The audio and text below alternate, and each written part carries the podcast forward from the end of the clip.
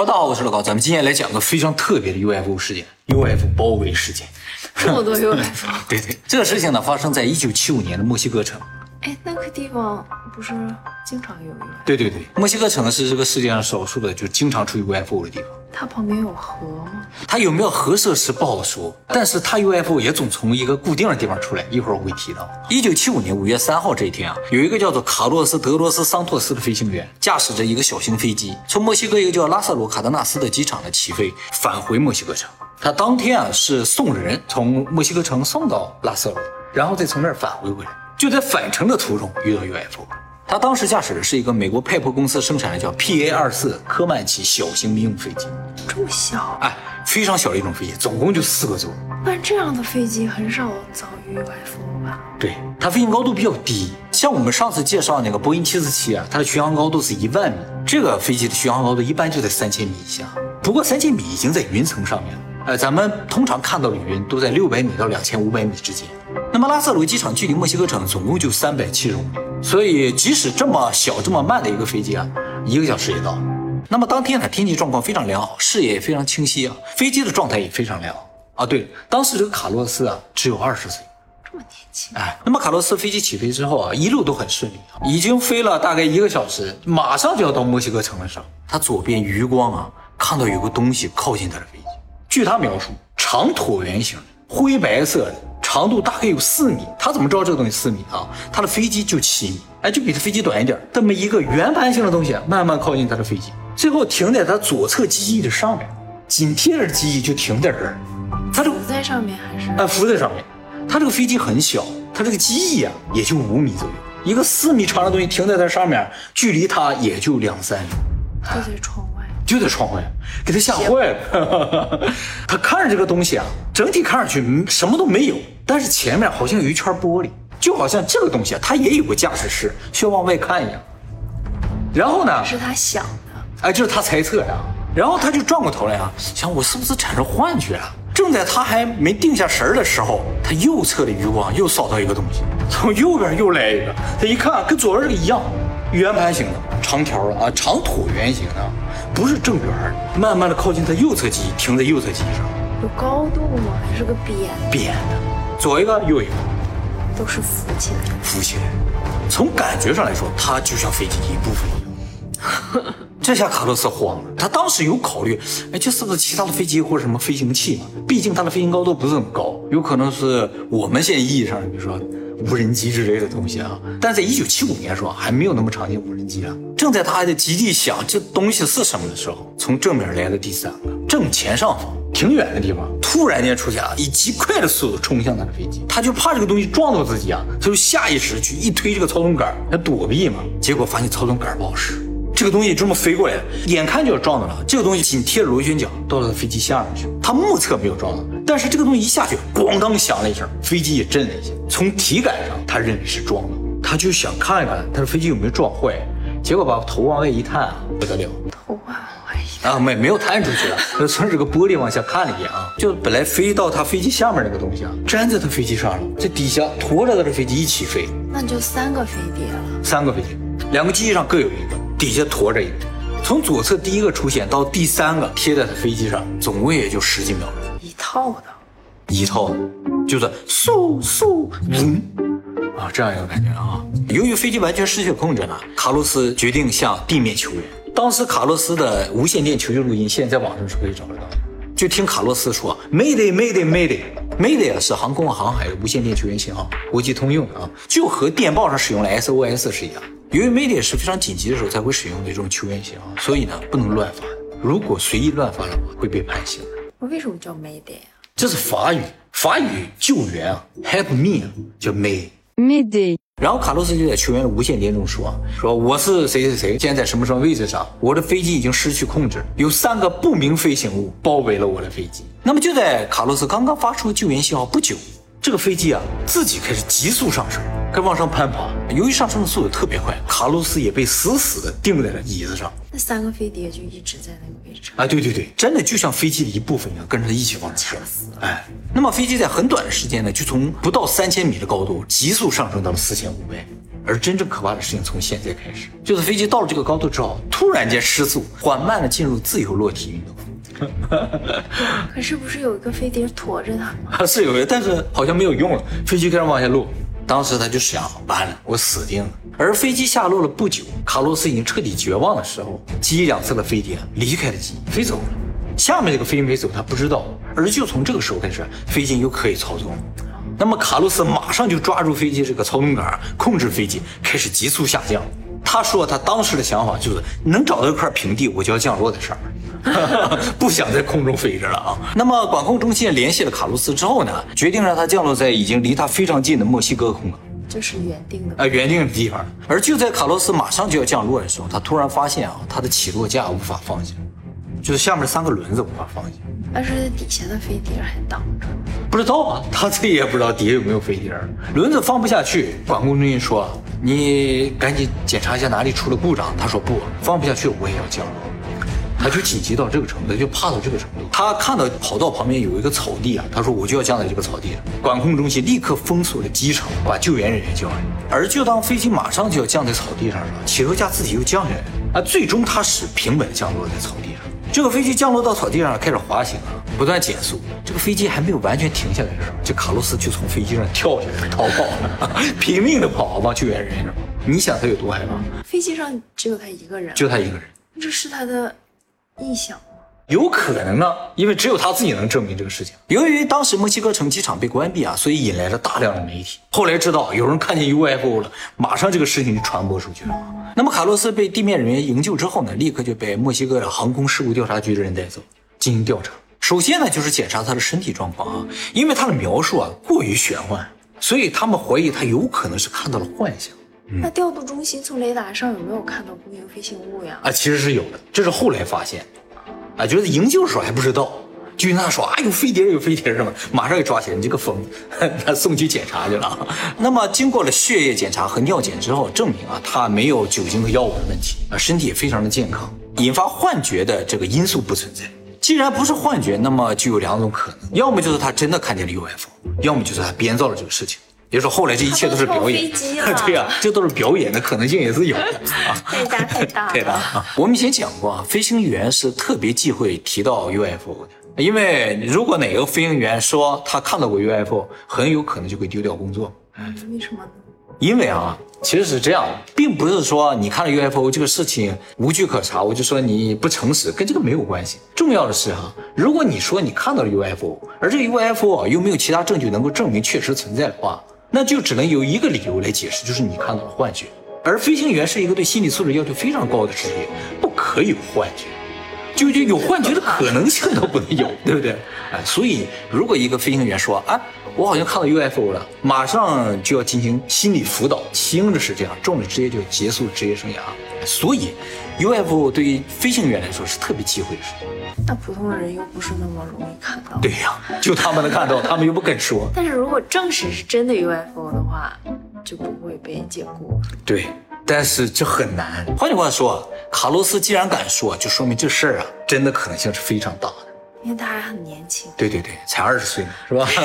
而后来一个事实呢，证明了卡洛斯所言非虚，就是我刚才提到这个雷达数据。就是后来事故调查中心啊，到了这个管控中心去啊，管控中心就跟事故调查人说了，说卡洛斯求救的时候，我们就已经在雷达上发现了不明飞行物。啊，对，这个东西啊，就紧贴着他的飞机一起在飞着。一开始有怀疑是飞机，但是在当时那个空域上不应该有其他的飞机。后来啊，这个东西做了一件事情，让地面管控中心直接认定这个家伙一定不是飞机。哎，就是他最后离开的时候啊，从雷达上显示他是一个急转弯朝反方向飞走。这个呢，在当时任何飞机都做不出这个动作来，太华丽了。不是华丽的问题，是反物理法则，就是正常的空气动力学，不管什么学的，它就不能这么动。所以这个雷达数据基本证明了，这一定是一个非人类科技的产物了。那它就不会被解雇了啊？它事实上也没有被解雇。其实啊，当时算是运气，就是雷达为什么能够那么清晰的捕捉到这个东西啊？就是因为它离机场很近，哎，周围雷达很多，都拍到这个东西，各个角度都看到了啊。不过雷达上拍到了这个东西是一个，不是三个，不是三个，是一个。飞走也是一起飞走的，来也是一起来的。哎，上次那个幺六二八事件不是也是好几个，但是只拍到一个。对，不知道 UFO 为什么都有这个特性啊？也许他们就真的是一体的，在我们看来好像是很多个，或者是有些幻象阵，对不对？影分身嘛，是吧？运动速度太快了，我们以为好几个，哦哦，瞬移了，瞬移了。而且当时应该脑中一片空白。对呀，那有都是，就是卡洛斯和这三个不明飞行物接触时间，可能整个也不超过两分钟。那个幺六二八那个时间很长，时间很长。那么这个事情啊，从墨西哥传出去之后啊，美国知道了，对这个事情特别感兴趣，还专门派了 NASA 的专家去墨西哥帮助他们来了解这个事情的真相。其实美国特别担心这是什么高科技武器，就是秘密研究，说我美国都不知道这技术了，你都有了，然后所以想了解一下啊。那么美国专家拿到了这个雷达数据和卡洛斯的证言之后呢，经过分析啊，认为这绝对不是当今世界上的任何科技可以实现的一种飞行，就是承认它是 UFO。嗯，间接承认这个就是标准的 UFO。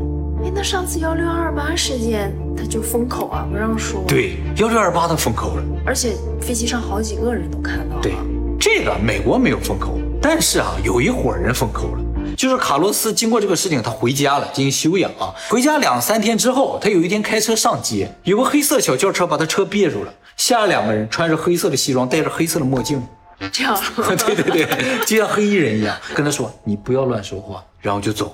从此，这卡洛斯就没有接受过任何媒体的采访，直到这个事情发生三十年后，也就是在两千一零年附近的时候，美国媒体又去采访卡洛斯，他才把这个事情的原委说出来。那两个黑衣人是美国人还是墨西哥人？他也不知道，但是说的是葡萄牙语。不是听不懂。NASA 专家为什么认为这个 UFO 一定不是当今地球上科技能够实现的东西呢？是因为啊，这个东西表现出两个不可思议的属性。第一个就是按照卡洛斯的描述啊，两个停在他的机翼上，它是一个非常小的飞机啊，翅膀左右晃是很频繁，它不像大型飞机那么稳。这两个飞碟一直浮在它的机翼上，保证和机翼不碰到，距离又很近。要想保持如此完美的动作统一啊。这个东西本身就得有特别精密的雷达和大量计算的能力，就像现在的那种稳定器一样，是吧？实时抓住你现在的运动状态，然后和你保持一致。飞行上这个事情更难。在一九七五年的时候，并不存在任何飞行器能够实现如此高难度的飞行，现在都没有。就是在飞机翅膀上你停在这儿没有的。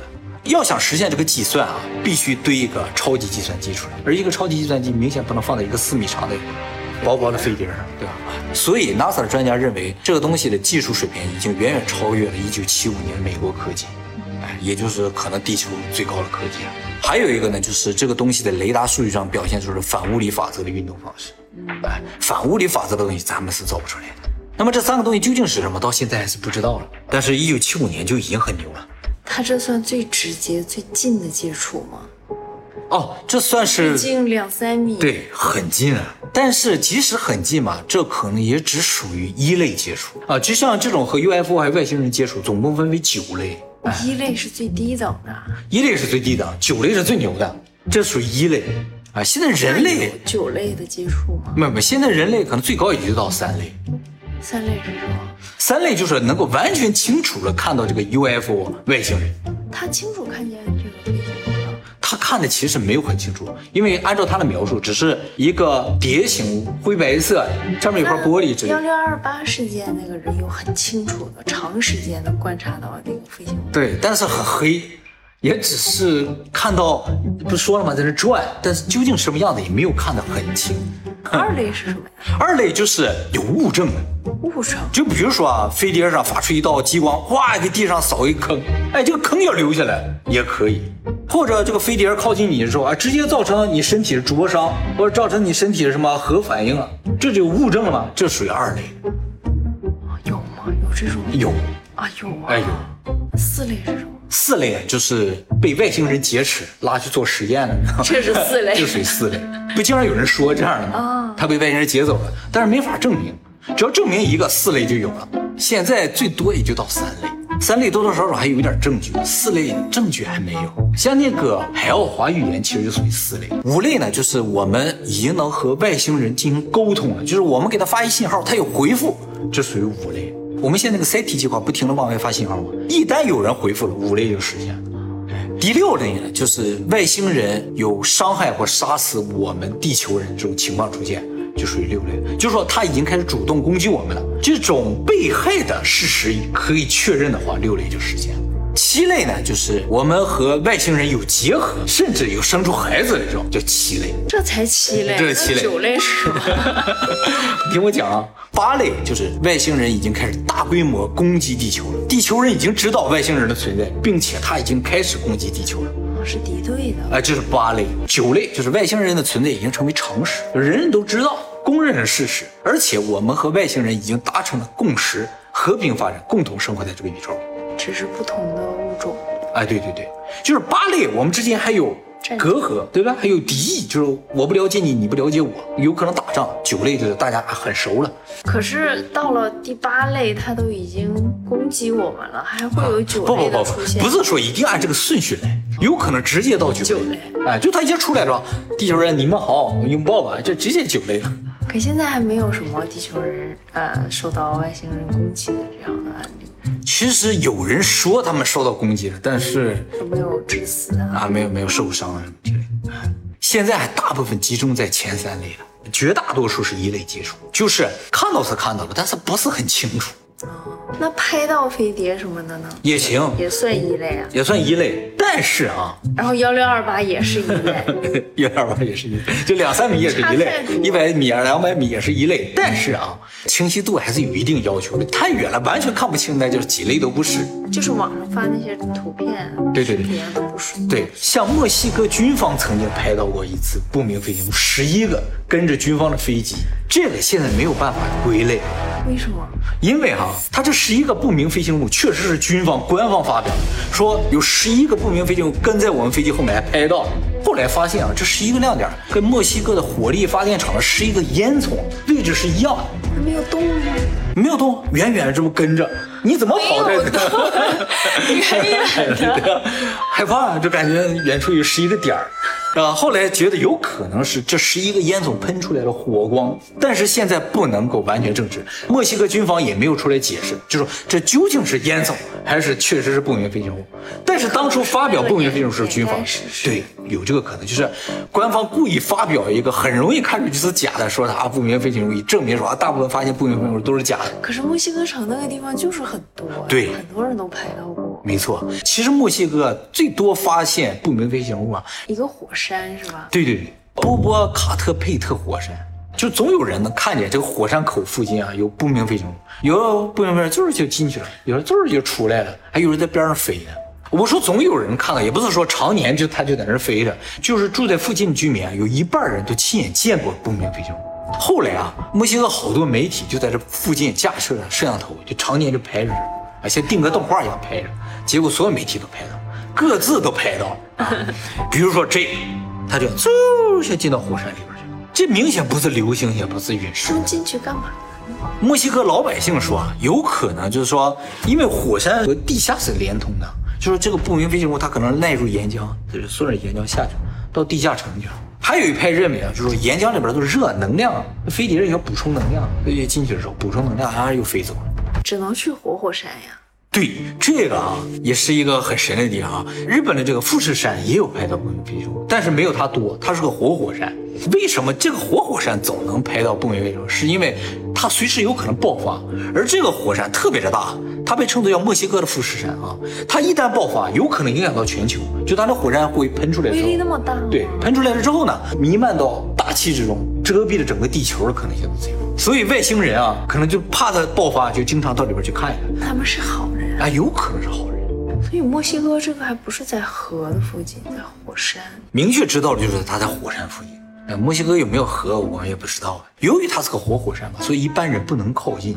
要不早就上火山口里去看看，里边有没有个门呐、有个什么的，是吧？说不定里边嘣有个门儿。而这个火山恰巧就在卡洛斯遇到不明飞行物那个地方附近，所以也有人认为啊，卡洛斯遇到了不明飞行物，就是从这火山出来。那为什么去夹着它呀？对呀、目的不明啊，说明他们有可能并不坏，就是不是敌人。你看他跟我们开玩笑嘛，举高高扔下去，有点可怕。这个玩笑开的有点大。我想听那个第四类，有只有有有专门作品给大家讲解了。